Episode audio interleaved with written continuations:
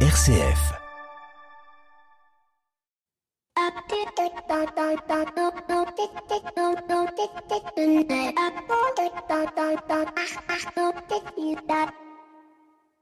Bonjour à toutes et à tous. Cette nuit, dans le silence et la prière, nous avons célébré l'avènement du Seigneur. Un avènement pour les uns, un événement festif pour certains, une soirée ordinaire pour les autres. Et si la dimension chrétienne peut s'estomper, il n'en demeure pas moins que ce temps si particulier perdure comme un marqueur dans notre année, un temps de retrouvailles où le temps d'un instant, on estompe les ressentiments pour s'ouvrir à l'autre en tant qu'autre. Et je reprends ici volontairement le titre d'un des ouvrages d'Emmanuel Lévinas qui nous invite à contempler autrui autrement que par une simple projection de ce que nous voulons qu'il soit par rapport à nos propres projections, notre propre culture, notre propre religion. Emmanuel Lévinas appelle cela la même thé, car regarder l'autre en tant qu'autre, c'est le regarder en tant qu'un être unique, qui lui aussi a sa culture, sa religion, et partir du postulat que l'autre n'est pas le même que moi, mais tout autre, c'est s'ouvrir à l'idée qu'autrui peut nous enrichir, nous ouvrir à une autre réalité que celle que nous nous sommes construites. Et c'est selon moi là la vraie leçon des évangiles, et donc dans l'avènement du premier Noël. Et c'est peut-être aussi en cela que cette fête est universelle, magique, féerique, évangélique, car elle ne revendique rien sinon l'ouverture à autrui, à la paix, à l'amour, dans la contemplation du Christ nouveau-né. Et n'en déplaise à Madame Dali qui, au nom de l'inclusion, voulait en supprimer la mention, proposition aussi surréaliste que l'œuvre de celui dont elle est l'homonyme, cette fête a encore de belles années devant elle et c'est en cela que je vous souhaite un joyeux Noël. Bienvenue dans l'écho des solutions. L'écho des solutions. Patrick Longchamp.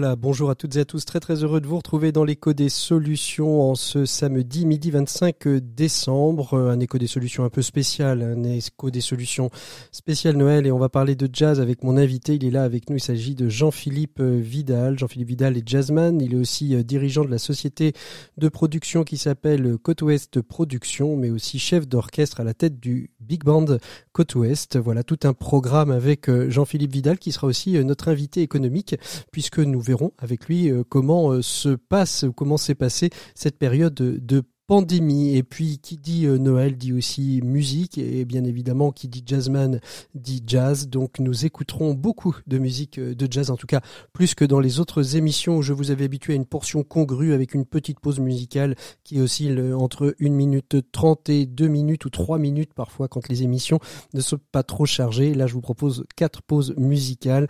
On prendra le temps de goûter et de savourer cette grande fête de Noël. Voilà, je vous propose de commencer tout de suite avec notre invité. Il s'agit de Jean-Philippe Vidal. On le retrouve tout de suite, juste après ça. L'invité écho, Patrick Longchamp. Voilà Jean-Philippe Vidal, merci beaucoup d'être euh, notre invité écho de cette euh, semaine euh, et puis notre invité tout court tout au long de, cette émission. Vous êtes donc dirigeant de la société de production Côte Ouest, société événementielle qui est basée à Nantes, qui produit essentiellement des événements autour du jazz avec un orchestre. Deux secteurs, l'entreprise et le monde de la culture, qui ont été sacrément impactés par la Covid-19. D'abord, Comment allez-vous et comment se porte votre entreprise, Jean-Philippe? Merci. Alors, en ce qui me concerne, je vais très bien, je vous remercie. Et l'entreprise également. C'est-à-dire que, bon, c'est vrai que la, disons, c'est pas facile en ce moment, la situation est compliquée, mais euh, d'abord nous avons été aidés financièrement euh, durant euh, durant cette dernière année, et puis c'est vrai que l'activité a énormément repris à partir de, du mois de mai, c'est-à-dire qu'à mmh. partir du mois de fin mai, bon, les concerts, tout, tout a repris. Tout a repris. Et, et, justement, euh, dans cette période où on referme les discothèques, euh, où il y a une reprise euh, de, de la pandémie, vous avez une activité qui est, qui est un peu en, en baisse actuellement ou, Ah oui, alors oui, alors c'est-à-dire que depuis les dernières décisions là de pendant de fermer pendant un mois les discothèques, etc. Évidemment, il y a tout le monde pense discothèque, tout le monde pense le lieu où où les jeunes de 18 ans à 20 ans vont faire la fête, mais ça touche également bah, tous les gens qui avaient décidé, par exemple, de faire une soirée dansante au premier de l'an. Mm. Donc, euh, bon, évidemment, euh, les musiciens se retrouvent euh, au chômage entre guillemets ce, ce 31 décembre. Alors c'est pas notre cas parce que moi je je suis musicien, mais bon, chef d'orchestre, etc. Mais je, je, me retrouve dans, dans, dans un lieu où les gens sont venus m'écouter, donc c'est très différent. Mmh. Donc il y, y a, une vraie différence aujourd'hui entre les, les, lieux de les lieux de musique, euh, j'ai envie de dire, ceux qu'on va écouter des orchestres qui sont encore accessibles, et les lieux où on fait la fête et où on, où on va danser. Comment vous avez traversé, euh, euh, j'ai envie de dire, en tant que chef d'entreprise, cette cette période cette période pandémique pour à la fois garder la motivation de, de, de, de, vos collaborateurs, de vos collaboratrices, mais aussi de, de vos musiciens? Alors, euh, en ce qui concerne les musiciens, c'est assez simple parce que moi j'emploie des intermittents du spectacle, donc ils ont été pris en charge euh, par audience, etc. Enfin, de manière tout à fait classique.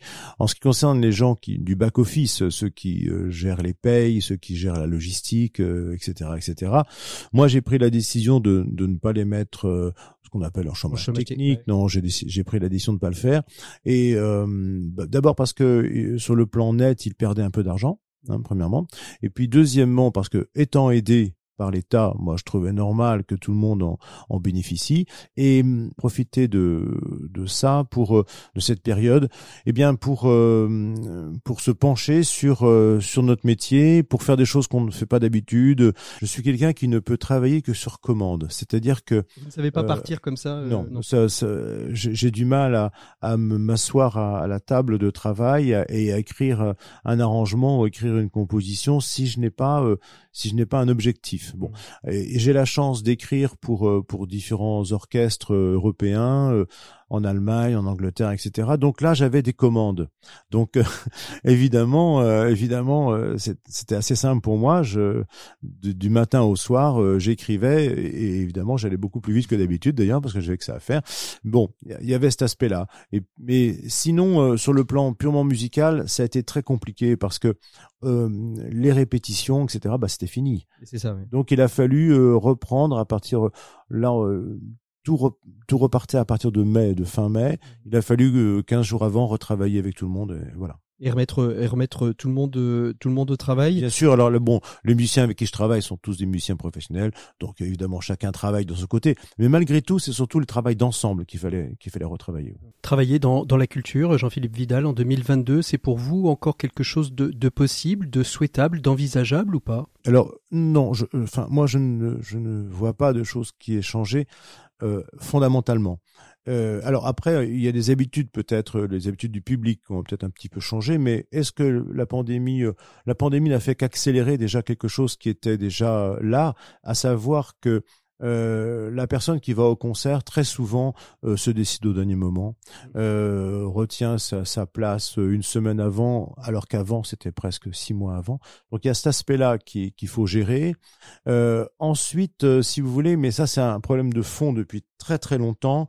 pour ce qui est de la production privée, c'est très compliqué parce que les scènes, les scènes nationales, etc., sont dédiées à des à des artistes aidés, subventionnés, etc. Et donc euh, il, a fallu créer depuis, alors je parle au moins depuis une dizaine, une quinzaine d'années, euh, des réseaux de des réseaux d'entrepreneurs privés qui euh, qui font travailler les orchestres privés. Et ça, et ça, euh, ça c'est très intéressant. Ça, c'était justement toute l'idée, euh, euh, j'ai envie de dire, euh, originale et originelle de votre, de votre, entreprise, qui était de et, et, des nuits du jazz en particulier, de dire on peut créer un festival de jazz. Absolument. Allez, je vous propose qu'on fasse une première pause. Je vous ai promis plein de cadeaux pendant euh, pendant ces, cette émission de Noël avec vous, Jean-Philippe Vidal. On va commencer avec bah, justement avec votre grand orchestre, avec le Big Band Côte Ouest. Qu'est-ce que vous nous proposez d'écouter? Alors, je vous propose d'écouter une ouverture que j'ai écrite euh, pour euh, bon il y a il y a l'Yvelon de l'ONPL l'ONPL c'est l'orchestre national des Pays de la Loire. Et puis il y a euh, mon grand orchestre Côte Ouest qui est un grand orchestre de jazz avec quatre trompettes quatre trombones cinq saxophones piano contrebasse batterie.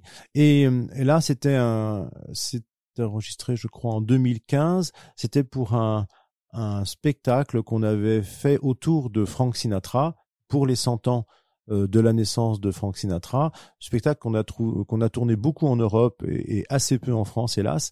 Et euh, pour ce faire, bah, j'avais écrit une ouverture, un peu comme on écrit une ouverture d'opéra ou d'opérette. Hein.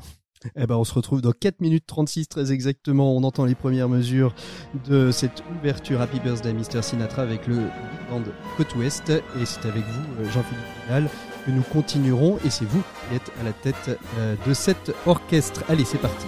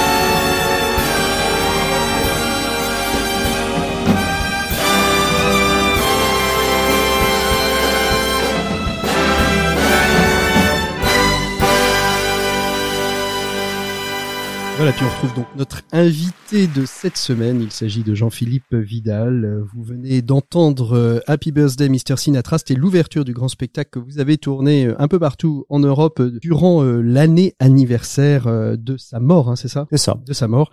C'était aux alentours non, de... de sa naissance. De sa naissance. 1915, pardon. 55 ans donc que vous avez touché pour la première fois une clarinette. Comment le jazz est entré dans votre vie? Bah, écoutez, c'est bon, c'est assez simple en fait. Euh, on m'a mis au conservatoire quand j'étais très jeune, en effet. Euh, bon, et puis j'avais la chance d'avoir une, une maman qui, euh, j'ai toujours la chance d'avoir cette maman d'ailleurs, qui écoute, euh, qui écoute du jazz ou de la musique, disons, de la musique de, de variété euh, jazzée, c'est-à-dire la musique des années 50, 60, les grands orchestres, Réconif, choses comme ça. Donc, bah, j'étais bercé naturellement quand j'étais petit en écoutant ce qu'elle ce qu'elle écoutait. Et alors, comment vous faites le passage de ce qu'on vous apprend au conservatoire qui, euh, dans votre livre, hein, je ne sais pas s'il est toujours disponible, euh, c'est pas facile tous les jours, qui soulignait les 30 ans euh, du, du, Big Band, qui va en avoir 40 cette année. Comment à un moment donné, vous faites le, le, le pendant, la bascule vers le jazz? Mais dès, vers l'âge de 9-10 ans, en fait, j'ai entendu du jazz. J'ai vraiment entendu du jazz, bercé par, je dis, par les disques de, de, de, maman. de ma maman, mais aussi tout d'un coup, il y a un cousin de mon père qui m'a qui m'a emmené écouter les haricots rouges qui était un groupe de, de jazz Nouvelle-Orléans. Je trouvais ça très marrant, très sympa, etc. Et puis euh, bon, mais en fait, je, je n'ai pas de départ, je ne sais pas, mais j'ai toujours adoré le jazz. Je me suis mis à, à faire du jazz euh, dès l'âge de, de 11, 12 ans, 10, 11 ans. C'est-à-dire que je mettais des disques sur mon sur ma platine. Enfin, oui. Ah à l'époque où il y avait des disques, ah oui, il y, en a qui reviennent d'ailleurs. 33 tours et je jouais dessus. Et euh, un jour, euh, bon, j'ai passé mon prix de clarinette à, à Nantes, et un jour, Dambrine, qui était mon mon professeur me dit euh, Vidal, vous ne faites pas de jazz, non? Bah je dis bah non non, non très bien. N'en faites jamais surtout. Bah je dis euh, il manquerait plus que ça parce que c'était à l'époque où on pensait que euh, faire du, on, on se perdait dans le jazz. Faire du jazz, euh, disons, faisait que le son de la clarinette n'était plus bon après. Bon, euh, il suffit d'écouter Michel Portal pour se rendre compte qu'on peut très bien faire les deux. Et puis depuis, il y a, y a, des classes de jazz au conservatoire, ce qui n'était peut-être pas le cas à votre époque. Oui, et, et ah non, il n'y avait pas de classe de jazz du tout, bien sûr. Et mais je ne suis pas certain. Enfin bon, ça c'est pareil. Il hein, faudrait, il faudrait plusieurs émissions, Patrick. Il faudrait que je sois invité un jour.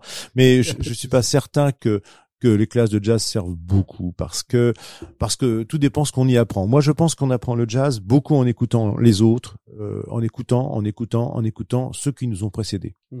Voilà, c'est ce que je pense. Et alors, à, quel moment vous vous basculez J'ai envie de dire, euh, donc euh, votre carrière professionnelle, elle commence en parallèle d'un autre métier? Beaucoup d'artistes hein, commencent bah, comme ça. Oui. Ou est-ce qu'à un moment donné, vous dites, allez, le jazz, ça va être ma vie professionnelle et je ne vais plus faire que ça Alors ça, c'était d'abord le jazz uniquement non. Je me suis jamais dit ça. Je me suis dit la musique, oui, mais pas le jazz en soi. Euh, en, en, fait, euh, comment dire, mon père, euh, mon père travaillait à Paris. Il était directeur euh, euh, commercial d'usineur Sassilor à l'époque, mmh. et il rentrait tous les week-ends. Et moi, j'habitais Nantes. Hein. Et puis, ce qui s'est passé, c'est qu'à un moment donné, moi, j'avais vraiment envie de devenir chef d'orchestre. ça m'intéressait bien, de la, la musique m'intéressait. Mais ça, j'avais 13 ans à peu près, et je m'en suis ouvert à mon père. Bon, évidemment, euh, n'importe quel père aurait dit, bah, c'est hors de question. Enfin, peut-être plus aujourd'hui, mais à l'époque, évidemment, non. Et lui, il m'a dit, ah oui, c'est une très bonne idée, tu as raison, fais ça. Et alors, ce que je te propose, je te propose un petit deal entre nous. Euh, voilà, moi, je suis souvent à Paris, je rentre que le week-end. Donc, si tu es toujours dans les trois premiers de la classe, eh ben, pas de problème, tu continueras, tu pourras faire la musique, euh, conservatoire, tout ça, tu pourras continuer. Par contre, évidemment, ça va de soi que si, pas bon. si jamais t'es pas bon, t'as un problème, tour double ou quoi que ce soit, bah la musique c'est terminé. Donc, euh, bah moi, euh, dans, dans ma naïveté d'adolescent, j'ai accepté, et puis ça fait que bah j'ai eu mon bac, j'ai fait les classes prépa, et puis après, bon bah après j'ai fait normal sup, et puis et puis à la sortie normal sup, quand vous sortez de, de là, généralement vous êtes prof. Donc moi j'ai été prof, j'étais prof en lycée, j'étais prof à la fac. Et puis, euh, et puis un jour, j'ai eu la chance euh, de rencontrer quelqu'un qui m'a euh, qui m'a proposé de rentrer dans le privé dans une dans une grande agence de publicité qui s'appelle Publicis à Paris. Donc là j'y suis rentré et puis j'y suis resté. Et à un moment donné, si vous voulez, bon, comment dire, ma passion de musique, parce que pendant tout ce temps, je faisais de la musique. Hein. C'était en parallèle. Hein, c'est ça. Et ma passion musicale pendant pendant tout ce temps faisait que je me suis dit à un moment donné, est-ce que euh, je peux ou pas euh, quels sont les éléments qui me permettraient de vivre de cette passion sans m'enlacer, Hmm. sans que cette passion s'émousse d'abord, et deuxièmement euh, en faisant vivre les, euh, les enfants, etc., etc., euh, et de, de- dans des conditions euh, agréables si possible. Et là, je me suis dit, euh, si j'appliquais ce que j'applique à mes clients, si je l'appliquais à moi-même, c'est-à-dire euh, une petite une petite analyse marketing de la situation. Or, à l'époque, euh, il n'y avait pas vraiment d'agence de musique. C'est pour ça que tout à l'heure vous avez vous avez parlé d'agence événementielle. C'est vrai qu'on fait on, crée des événements, on en organise, mais aussi on répond beaucoup beaucoup à des agences d'événementiel qui ont besoin de de tel ou tel artiste. Alors euh, aujourd'hui c'est devenu une pratique courante. Oui, c'est ça, euh, Mais à l'époque, non, il y mais a, à l'époque euh, non. À l'époque non, il n'y avait pas de d'agence de musique disant euh, aussi bien aux agences que euh, qu'à n'importe quelle entreprise aux particuliers. Voilà, euh, voilà tel musicien. Mhm. Donc moi j'ai recruté tous les musiciens qui, qui voulaient bien, que euh, j'ai fait une sélection draconienne de- des musiciens euh, non seulement qui, qui jouent bien, mais qui euh, se présentent bien, qui euh, qui soient à l'écoute du public, etc. Enfin bon bref. Et puis euh, c'est comme ça que j'ai commencé. Et ça c'était, on va dire en, en 97, 98. Voilà. Ça c'est ça finalement on, on voit au fil de votre de votre parcours hein, que euh, en effet il y a, il y a quand même eu en parallèle des études très structurées qui, qui expliquent peut-être le pourquoi aujourd'hui de la création d'une entreprise euh, à, part, à part entière et en même temps la fibre la fibre artistique et que les deux à un moment donné ont réussi à faire une, une belle synthèse. Oui, alors, bah, c'est-à-dire que c'est une chance, hein, je pense, dans un parcours euh, euh, professionnel, d'avoir euh, de goûter à plein de choses. Ah, Moi, j'ai adoré. Je continue. hein, Alors, j'en fais énormément d'ailleurs en ce moment, mais j'adore, euh, j'adore la, la relation euh, prof-élève. J'adore cette relation euh, de d'enseignement. Euh, ça, j'ai adoré ça. Euh, comme j'ai adoré également euh, rencontrer de multiples entreprises, enfin des entreprises variées. extrêmement différentes, extrêmement variées. euh, Orangina, Dim, Renault, euh, etc. J'ai adoré euh, travailler euh, là-dedans quand j'étais chez Publicis. Et à un moment donné euh, aussi, euh, la musique, euh, quand vous vous occupez de musique, moi je suis assez exigeant euh, envers moi-même d'abord, et puis euh, je suis assez perfectionniste. Donc euh, enfin, je dis, je dis assez, ma femme me dirait très. Hein, bon, mais je suis pas maniaque quand même. Mais bon, voilà quoi. Donc j'aime bien que ce soit bien fait. Et donc, euh, quand on fait de la musique, autant que ce soit bien fait. Donc autant s'entourer de musiciens euh, Talentueux. qui la font talentueux, qui la font bien. Et puis aussi euh, dans dans dans son métier, euh, euh, être extrêmement rigoureux. Alors, euh, vous, vous avez monté ce, ce, ce big band, vous avez côtoyé euh, des artistes talentueux. Euh, J'ai deux, deux questions. La première, dans votre enfance, quel est euh, votre plus grand souvenir de, de jazz? C'est-à-dire, euh, vous n'êtes pas encore sur scène, vous n'êtes pas encore jazzman, euh, vous avez une rencontre, un concert, quelqu'un qui vous qui vous chamboule dans de par ses sons. Qui est-ce? Euh, euh, oui, alors ça c'est une très bonne question. Euh, par contre, je vous remercie pas de me l'avoir posée parce que Il y en a tellement. Non, non, non, non, c'est pas évident. Euh, moi, je crois que ce qui fait le déclenchement, je suis en sixième à Jules Verne, euh, le lycée de Nantes, et euh, j'ai un petit copain, un copain qui s'appelle euh, Harold Alanic, dont le père euh, tient une boîte, une discothèque. Et dans cette discothèque répète toutes les semaines un orchestre qui s'appelle Bob Dixon, que personne ne connaît aujourd'hui, bien entendu, mais qui était un, big band euh, parisien qui était venu à Nantes en fait. Et, euh, ben, et un jour, Harold me dit, ben, si tu veux, on va écouter. Et j'ai écouté, et là, je me suis dit, c'est ça que c'est ça que je veux faire. Je devais avoir euh, 11 ans. L'idée du big band s'inscrit à ce moment-là, vous pensez? Ah oui, c'est sûr. Ouais, c'est sûr, Oui. c'est sûr. Et alors dans, dans votre dans votre carrière, la, la rencontre avec euh, l'artiste qui vous a le, le, le plus euh, le plus marqué, euh, avec qui euh, peut-être vous avez entretenu des, des, des relations euh, peut-être d'amitié, mais aussi musicalement? Alors, euh, bah, musicalement, j'en ai rencontré vraiment beaucoup, et je ne voudrais pas donner un nom parce que ça, ça vous ferait vous fâcher avec tous les a- autres non. Ce- alors celui euh, qui nous a quittés, hélas, mais avec qui j'ai eu des rapports d'amitié vraiment, vraiment, et avec qui j'ai beaucoup euh, joué. Enfin bon, avec qui on a, c'était Sacha Distel. Oui, vraiment. euh, Là, ça a été vraiment, euh, euh, j'allais dire un coup de foudre, oui, amical et artistique. un coup de foudre amical et artistique, exactement. C'est-à-dire que euh, bah, c'est Sacha qui est venu en 97 euh, pour les 15 ans de pour les 15 ans de l'orchestre euh, et après bon, on s'est plus quitté quoi. Vraiment, c'était quelqu'un de, de très bien. Et euh, également euh, quelqu'un d'autre qui n'était pas musicien, mais avec qui euh, bon qui, qui était peut-être euh, bon, l'un de mes meilleurs amis, euh, voilà que je voyais très souvent, enfin toutes les trois semaines, ça c'est sûr. C'était Philippe Adler qui avait créé cette émission formidable sur M sur M6 qui s'appelait Jazz M6. ça c'était un grand un grand monsieur du jazz. Ah d'ailleurs, dans l'ouvrage que vous avez publié il y a il y a dix ans, il, il, fait un portrait de vous d'ailleurs tout en ironie. Et oui oui, bah très bien très bien écrit, une, très belle plume, ça, oui, une très très belle plume. Je propose qu'on fasse une deuxième pause musicale dans cette euh, dans cette émission, Jean-Philippe Vidal, et cette fois-ci c'est la chanteuse attitrée que vous voulez nous faire écouter. Bah, c'est-à-dire que la chanteuse attitrée, c'est ma femme, donc c'est bon là franchement, je, je, tiens à passer un bon week-end et des bonnes bonnes fêtes de Noël. Hein. De toute façon, si donc voilà, non non, mais il se trouve que c'est une, une, une très grande chanteuse. Euh, Bon, évidemment, le jazz n'est plus la musique aussi populaire qu'autrefois, mais bon, qui est, elle est reconnue dans, dans, dans, le monde entier, on va dire. Elle s'appelle euh, Veronica Rodriguez, bien sûr. Et puis, enfin, bien sûr, non, je vous le dis. Et puis, euh, c'est une euh, évidence pour vous, mais pas forcément pour nos auditeurs. C'est ça, exactement. c'est ce que je pense aussi. Et là, elle fait un duo avec Jim Altamore. Jim Altamore, c'est l'un des, des meilleurs chanteurs de jazz américains dans l'esprit de Sinatra.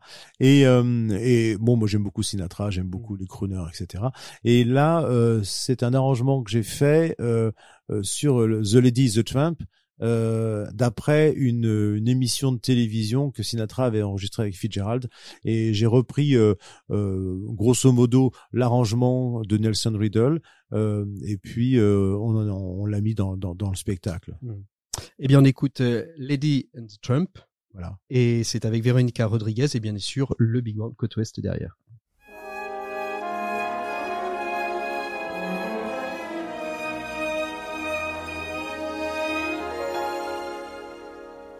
I've wine and dined on Milligan stew and never wished for turkey. As I hitch and hide and grip the two from Maine to Albuquerque. Alas, I ball tots bone, and what it's twice as sad. I've never been to a party where they all know or care. Social circus move too fast for me. My whole bohemia is the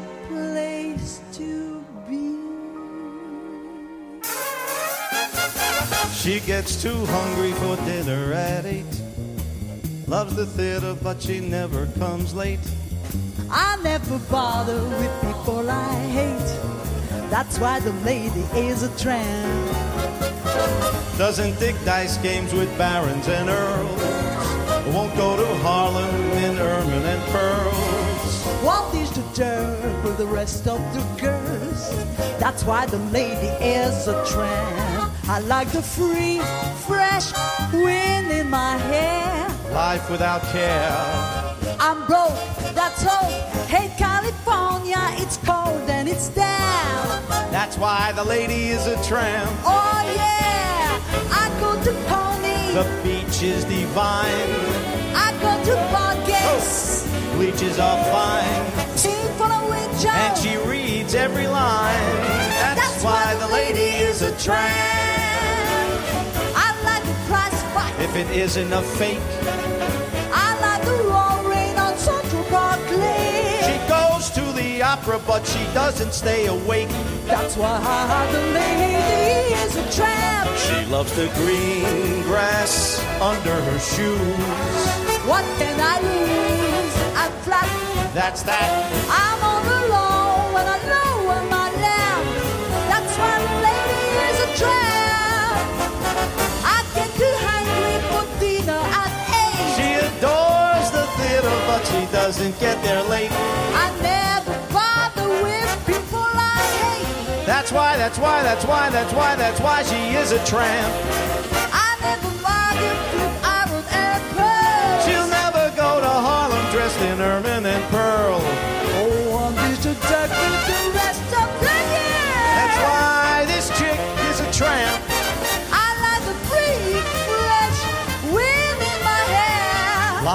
wind in my hair. Life without care. I'm broke. That's that's oak. Hey, California, it's cold and it's damp. That's why the lady, that's why the lady, that's why the lady is a tramp.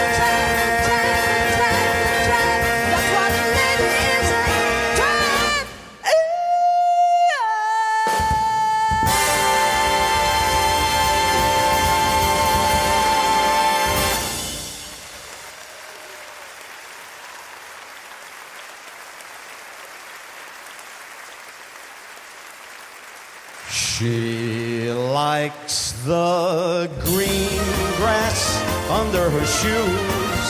Hot calories. I'm flat, that's that. I'm all alone when I know where my love. That's why the lady, that's why the lady, that is why the lady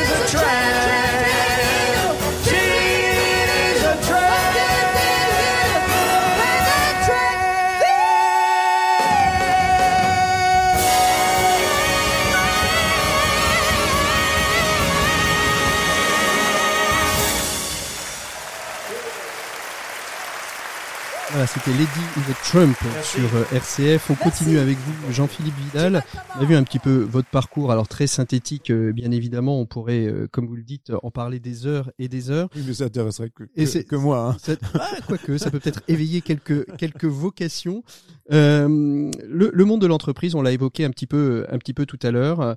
Euh, c'est c'est quelque chose qui est qui qui qui qui qui a finalement fait partie un petit peu de, de, de votre parcours. Vous avez créé cette cette agence euh, musicale. Comment euh, que- quel rapport on peut faire entre euh, le, le, le- j'ai envie de dire, c'est peut-être une question un peu banale, mais entre le, le chef d'orchestre et le chef d'entreprise, il y a des similitudes. Il y a pas mal d'ailleurs d'é- d'événementiels souvent hein, qui qui font ce, ce rapprochement entre Oui, oui. chef d'entreprise, le management et le chef d'orchestre. Bah euh, oui, enfin, il y a eu de plusieurs fois des, des entreprises qui m'ont demandé de, de travailler sur ce thème et, et alors on a fait un truc qui est très amusant, euh, euh, c'est-à-dire que ça, ça se passe sur une demi-journée à peu près. On fait, moi, moi je, je raconte un peu ma vie de- d'entrepreneur et ma vie de chef d'orchestre.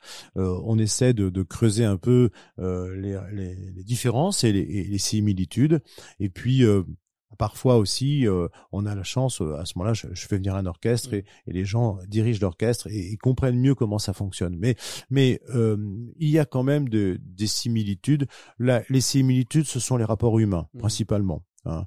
Euh, C'est-à-dire que euh, il y a les, les, les- les mêmes euh, les mêmes problèmes euh, et les mêmes solutions euh, en entreprise et, euh, et, en orchestre. Euh, et c'est vrai que selon la taille de l'orchestre, euh, ben c'est comme cela- selon la taille de l'entreprise. Vous n'avez pas les mêmes euh, les mêmes problèmes et les mêmes solutions si votre entreprise si vous avez euh, 500 personnes dans votre entreprise ou si on avait 10 quoi c'est pas la même chose c'est la même chose pour un orchestre un orchestre vous avez euh, si quand vous dirigez un orchestre de 80 musiciens ce n'est pas le même problème que lorsque vous en dirigez, un de 12 Est-ce que, au, au regard de, ce que font euh, des confrères, des collègues, que ce soit en musique classique ou, en, big band, euh, vous pensez que ce que vous avez appris euh, dans votre première vie chez Publicis, dans le monde de l'entreprise, en côtoyant les grandes entreprises, a, a, a fait que vous avez un management plus original, que, que vous apportez peut-être de l'innovation dans le management? Ça c'est une question que je me suis jamais posée Je Euh, vous la pose. je- Donc, si vous pouvez, vous en si vous avez la possibilité d'y répondre, c'est surtout en formidable. direct, comme ça, c'est très bien. Euh, ce que je pense, c'est que c'est la variété des managements que l'on rencontre lorsqu'on est consultant, qui, qui vous permet de, de voir euh, là où il y a des erreurs, ce- ce- enfin selon moi, là où il y a une erreur, et là où ça marche.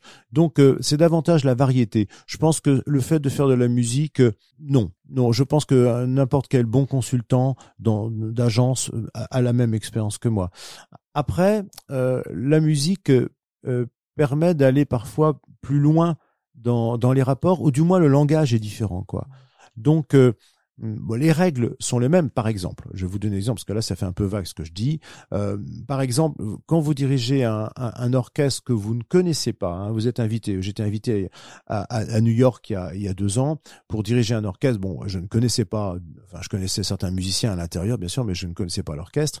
Eh bien, je m'adressais systématiquement au premier de pupitre. Mmh. C'est tout bête, mais euh, comme ça, bon, euh, C'est lui le lien, c'est lui qui lui connaît et c'est lui qui va pouvoir retranscrire. euh, c'est ça, en disant, dire ben, oui, non. et- J'aimerais que cette phrase soit comme ça, comme ça, comme ça. C'est au premier public que je m'adresse. Bon, voilà.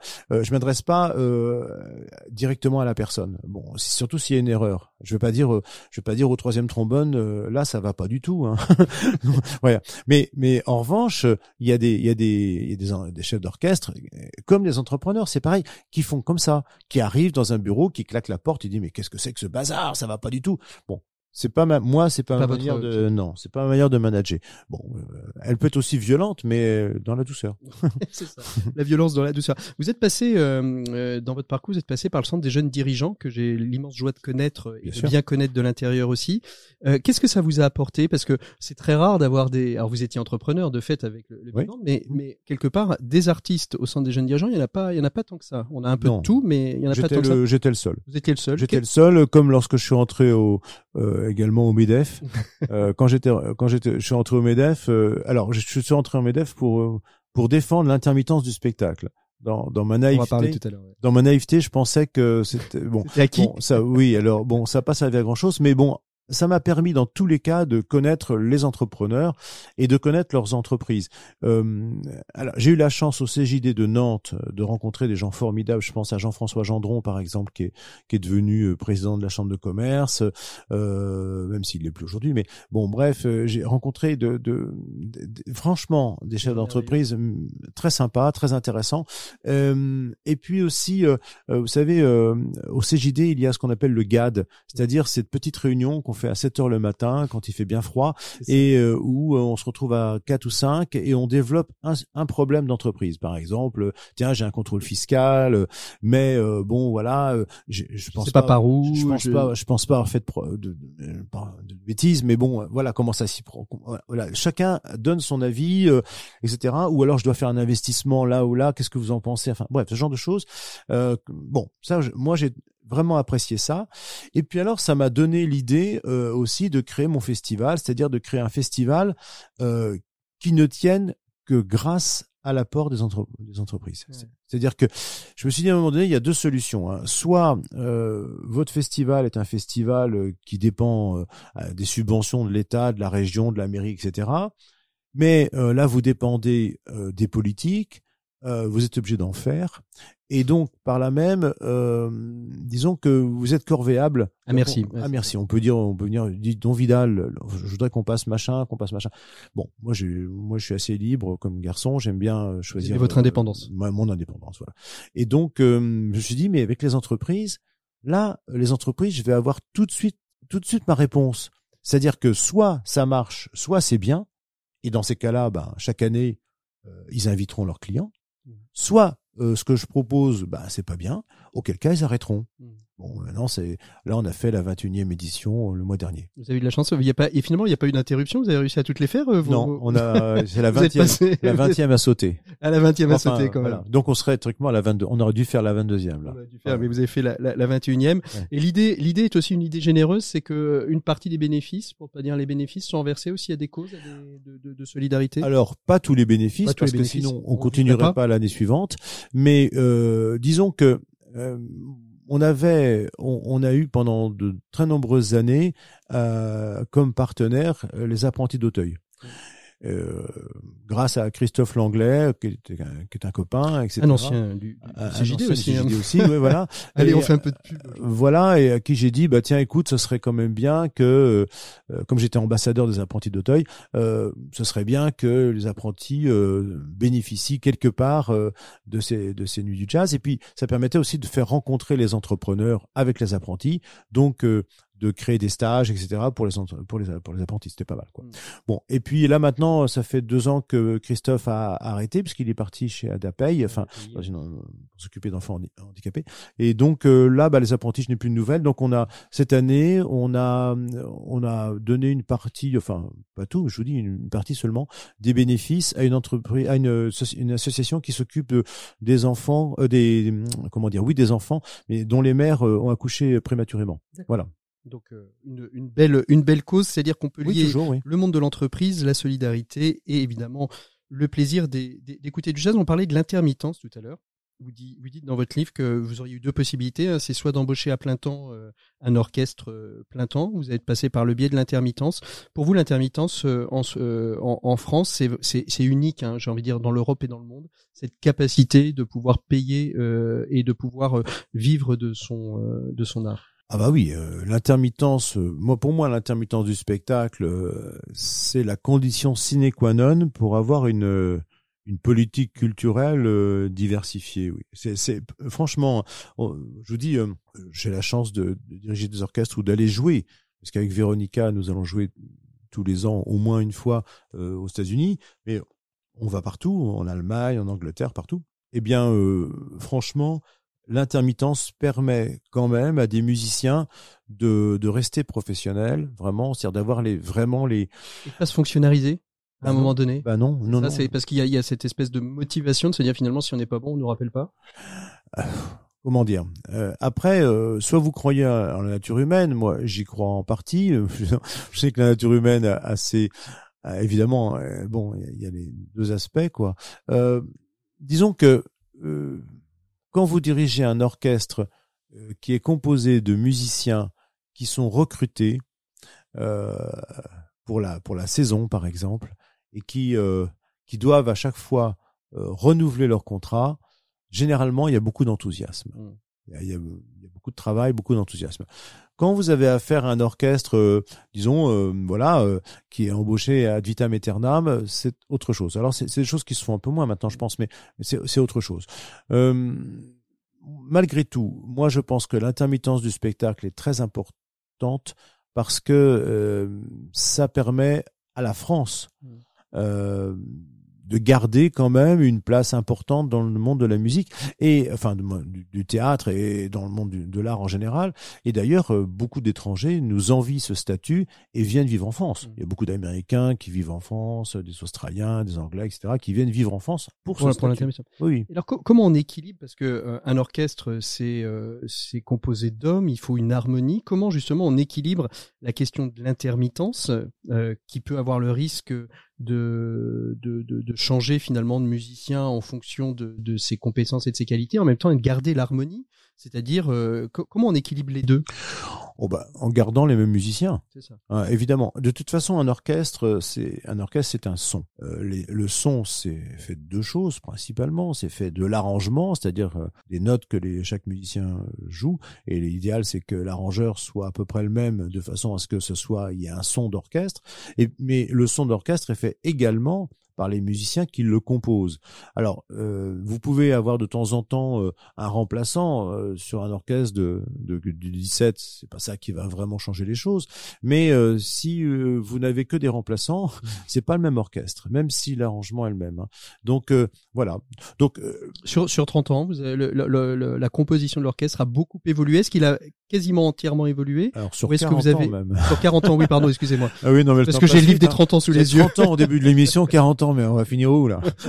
Non, non, mais euh, oui, oui. Euh, ah oui, l'orchestre a beaucoup changé parce que quand j'ai créé l'orchestre, euh, c'était en 82, donc euh, 1982, pas 1800 quand même. Ne regardez pas comme ça, Patrick. En 1982, quand j'ai créé l'orchestre, j'ai principalement euh, pris euh, des gens qui étaient profs de conservatoire à droite à gauche, etc. Donc voilà, mais des gens euh, dont ce n'était pas fondamentalement le métier. Hein, voilà.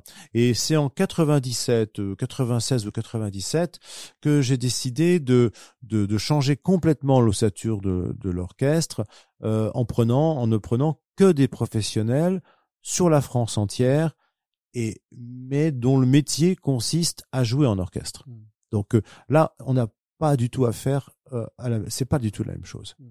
Si vous voulez, euh, pendant euh, quand vous pendant la première partie, vous êtes pédagogue en même temps que vous êtes chef d'orchestre. Vous expliquez parce que le gars peut avoir euh, peut être le meilleur euh, saxophoniste ou trompettiste du monde euh, euh, s'il a pas fait bien du jazz, s'il est prof de conservatoire, si bon bref. Du moins à cette époque, hein, maintenant ça a dû changer. Mais bon, à cette époque, bon, il, il fallait faire preuve de, de pédagogie. Aujourd'hui, euh, les musiciens arrivent, euh, les arrangements, et on voit des points de détail, mais c'est c'est- tout de suite ils ont ça dans la tête, ça marche. Oui. oui. Et je vous propose qu'on fasse une troisième pause musicale. Qu'est-ce que vous avez envie de nous faire euh, découvrir Bah écoutez, euh, je vous ferais bien découvrir un quintet, euh, un quintet parce que alors, euh, ça c'est pour, euh, on pourrait montrer aux auditrices et aux auditeurs euh, tout l'intérêt euh, de ce qu'on appelle l'arrangement.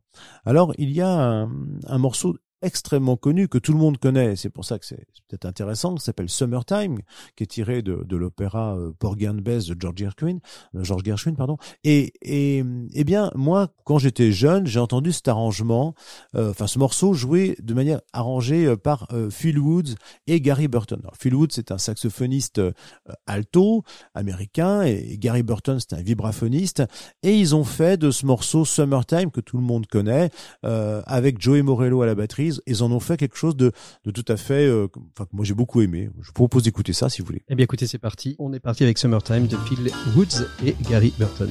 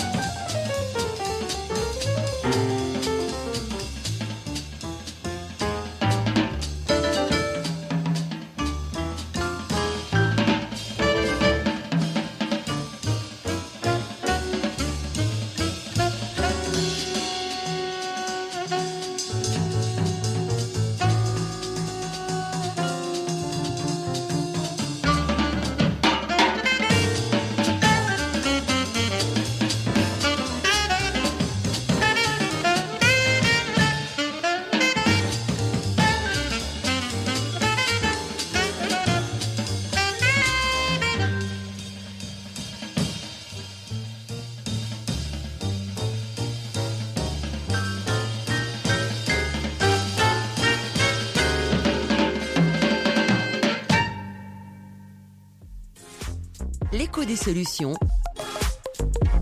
Patrick Longchamp. Pour la dernière partie de notre émission euh, absolument passionnante, on pourrait pas rester des heures avec vous, euh, Jean-Philippe Vidal. On a parlé du monde de l'entreprise. On va parler peut-être un petit peu euh, très rapidement. On arrive sur sur ce temps de Noël. Euh, Noël et le jazz, il y a, il y a quelques accointances. On sait bien que beaucoup d'artistes et particulièrement les Américains euh, sont euh, bankable le jour où ils sortent leur album de Noël. C'est ça? C'est ça, en fait, euh, il y a heureusement une tradition anglo-saxonne euh, qui veut que euh, d'abord il y ait un répertoire euh, formidable de, de chansons de Noël et plus et plus globalement d'ailleurs de chansons qu'on appelle holidays, hein, c'est-à-dire que ça comprend euh, à la fois le premier de l'an, les vacances de Noël, enfin tout ça. Euh, Let It Snow par exemple est un morceau qui se chante à Noël. Bon, euh, il n'y a pas beaucoup d'histoires de, de petit Jésus et de et, et de, de Père Noël là-dedans, mais euh, mais voilà, Bon, ce sont des chansons euh, comme ça, un répertoire que moi j'aime beaucoup, hein, très attendrissant et en même temps euh, très bien écrit. Voilà, qu'on n'a pas en France. Nous, en France, à Partino Rossi, euh, on s'arrête un peu vite. hein. Il, y a, y a quelques il y a quelques tentatives. euh, Oui, oui, bah, il y a des tentatives, oui. C'est ça. c'est oui. ça, c'est ce que vous Ah non, disiez. mais il n'est pas nécessaire d'espérer pour entreprendre ni de réussir pour persévérer. hein. Non, non, mais voilà. il y a- donc on tente, on tente, mais bon. Euh, aux États-Unis, vraiment, euh, vous avez vous avez raison totalement, euh, Patrick. Euh, un artiste se doit à un moment donné de faire son son album de Noël. Bon, euh, ils l'ont tous fait, quoi. De, de Louis Armstrong à Michael Bublé, en passant par Sinatra, etc. Sachant que évidemment, euh, le summum du summum, c'est sans doute euh, euh, Bing Crosby chantant White Christmas. Alors euh, très amusant d'ailleurs, White Christmas qui a été écrit par Irving Berlin. Irving Berlin, c'est un un, juif, c'est ça? un juif, c'est ça. Euh, D'ailleurs, euh, faut bien dire que la, la, la plupart des la plupart des compositeurs euh, américains des années des années 20 euh, et 30 sont, sont, sont juifs, à part à part Cole Porter, mais ils le sont tous sinon. Et euh, et euh, Irving Berlin a écrit, je crois que c'est en 38, hein, je crois, je suis pas sûr, euh, a écrit en 38 ce, ce, ce morceau euh, Wild Christmas qui fait chaque année le tour du monde. Maintenant, c'est Maria Carré hein, euh, qui, euh, qui fait le tour du monde. C'est un peu le Oui. petit Papa Noël de Noël maintenant. Euh, Elle a un peu oui. détrôné Tino Rossi. Ouais. Il faut dire que c'est pas extrêmement euh, difficile. Ceci étant, on parlait de la famille. Comment comment vous avez équilibré Alors, votre femme est, est chanteuse et artiste. Vous êtes Oui. chef d'orchestre et, et dirigeant d'entreprise. Vous avez quatre enfants. Comment vous avez équilibré ce, ce côté vie Mais faudrait leur demander. Hein. Faudrait leur Faudrait demander. leur demander parce une que avec eux. Ouais, c'est ça. Faudrait leur demander. Bon, j'ai la chance d'avoir euh, en effet quatre enfants et euh, quatre enfants qui, euh, bon, ça fait, c'est un peu ridicule, mais de dire ça, mais dont je suis très fier. C'est-à-dire, je suis très fier d'abord sur le plan personnel parce que ce sont des, des enfants. euh, j'ai une fille et, et trois garçons qui sont, euh, disons, intelligents, euh, équilibrés. Enfin, Je vois bien. Enfin, du, du moins à mes yeux, et ça c'est quand même c'est c'est quand même beaucoup, et, euh, et qui ont réussi leurs études aussi. Alors, euh, écoutez, euh, je n'ai pas pratiqué consciemment euh, le management que j'avais avec les musiciens, euh, avec mes enfants, mais peut-être qu'après tout, euh, disons que la comment on dit, main de velours, gant- main de fer dans un gant de velours. c'est ça.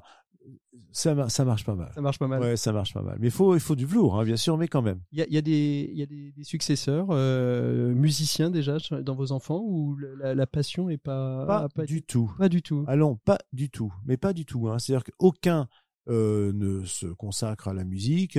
Euh, ils ont tous fait euh, de la musique, évidemment, ça, ça va de soi. Ils ont, ils aiment, ils ont tous bon goût en matière musicale. Enfin, quand j'appelle bon goût, ça veut dire les miens, quoi.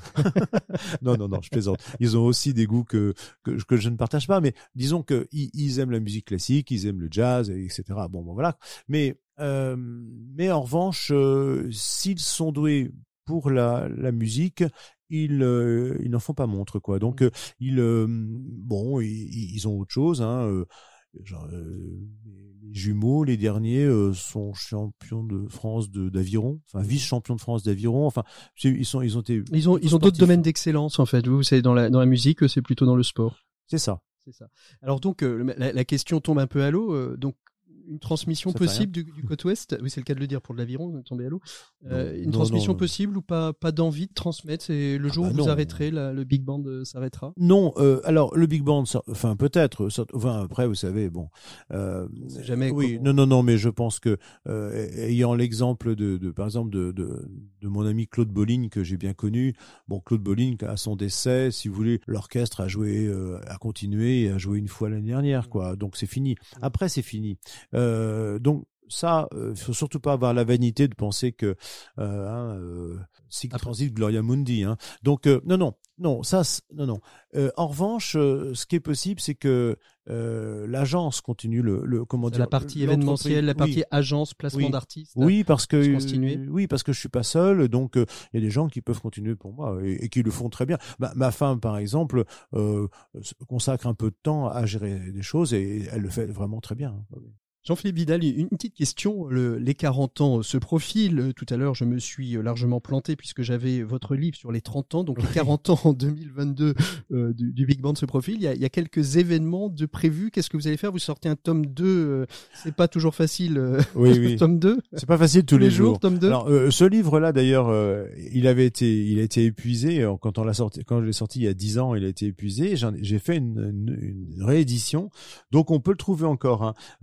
Euh, la réédition, euh, pour ceux qui voudraient aller euh, le commander ou aller voir un peu ce qu'on fait, il suffit de faire 3W Académie du Jazz de l'Ouest. Et donc, alors pour les 40 ans, on s'est posé beaucoup la question, euh, principalement avec Véronica, Véronica Rodriguez, on s'est beaucoup posé la question de savoir ce qu'on allait faire. Très souvent, on invite, on invite quelqu'un d'un peu connu, etc. Bon, et là, on, a eu l'idée de faire un bal. Euh, D'abord parce que les gens n'ont pas beaucoup faire. dansé pendant la Covid, et puis ensuite, euh, on s'est dit tiens, un bal dans le style années 50. euh, c'est ces grandes robes. ah mais oui voilà alors avec un dress code euh, à la la la land. voilà, avec un dress code bien précis, c'est-à-dire que les couleurs de l'orchestre c'est noir, blanc et rouge. Eh bien, les gens viennent en noir, blanc et rouge. Enfin bon, bref. Et euh, et euh, voilà, c'est l'idée de pendant deux heures et demie, l'orchestre va rejouer comme euh, comme dans les années 50 ou les années 40. Enfin bon, bref, dans ces années-là, euh, va jouer les les, les Grands les grands, su- grands succès de l'époque. Et ça, ce sera quand? Quelle date? Au moment de la nuit du jazz euh, mois Alors non, pas du tout. Non, justement, c'est très séparé de la, de la New Jazz, que c'est pas du tout la même chose. Euh, et euh, on, fera, on fera ça à Nantes, dans, dans un lieu formidable qui s'appelle les Salons Mauduit. Ah Retour aux sources. a- Retour aux sources, hein, c'était un, un salon qui a été créé dans les années 30, voilà, et euh, tout en bois, enfin c'est très beau. Et là, ça sera le samedi 2 avril. Euh, Jean-Philippe Vidal, on arrive au terme, euh, au terme de cette émission. On aurait aimé vous s'est entendre. passé vite. C'est passé vite, oui. Et en plus, il y a eu plein de pauses musicales. On va terminer avec une pause musicale pour Noël, histoire de se dire au revoir en musique et, et dans le ton euh, de, du temps que, dans lequel nous sommes. Alors, écoutez, euh, je ne sais que vous proposer. Euh, bon, il y a deux solutions. Soit on écoute euh, Bing Crosby tout simplement Wild Christmas, mais je pense que c'est fait et refait. Soit un morceau qui n'est qui n'est pas forcément un morceau de Noël, mais que je trouve une beauté formidable. C'est Sarah Vaughan qui était quand même une grande chanteuse euh, et qui a enregistré The Midnight Sun Will Never Set. Et je, je trouve que c'est une très belle chanson. Je vous propose de, de Eh ben, écoutez, on termine avec euh, Sarah Vaughan sur RCF. Merci à toutes et à tous d'avoir été à l'écoute de l'écho des solutions de, Noël avec vous, euh, Jean-Philippe Vidal, entrepreneur et artiste. Merci de ce partage musical aussi qu'on a eu euh, tout au long de, cette émission. Nous, on se retrouve la semaine prochaine. On sera le 1er janvier et on va parler de c'est la journée mondiale de la paix, Jean-Philippe. Je ne sais pas si vous le savez. Et donc, on va parler de paix économique. Comment euh, l'économie peut être au service de la paix? Euh, contrairement à certaines écoles qui se nomment elles-mêmes écoles de guerre économique. Voilà, c'est ce qu'on verra avec nos invités la semaine prochaine. On sera le 1er janvier. The midnight sun will never set. It shines forever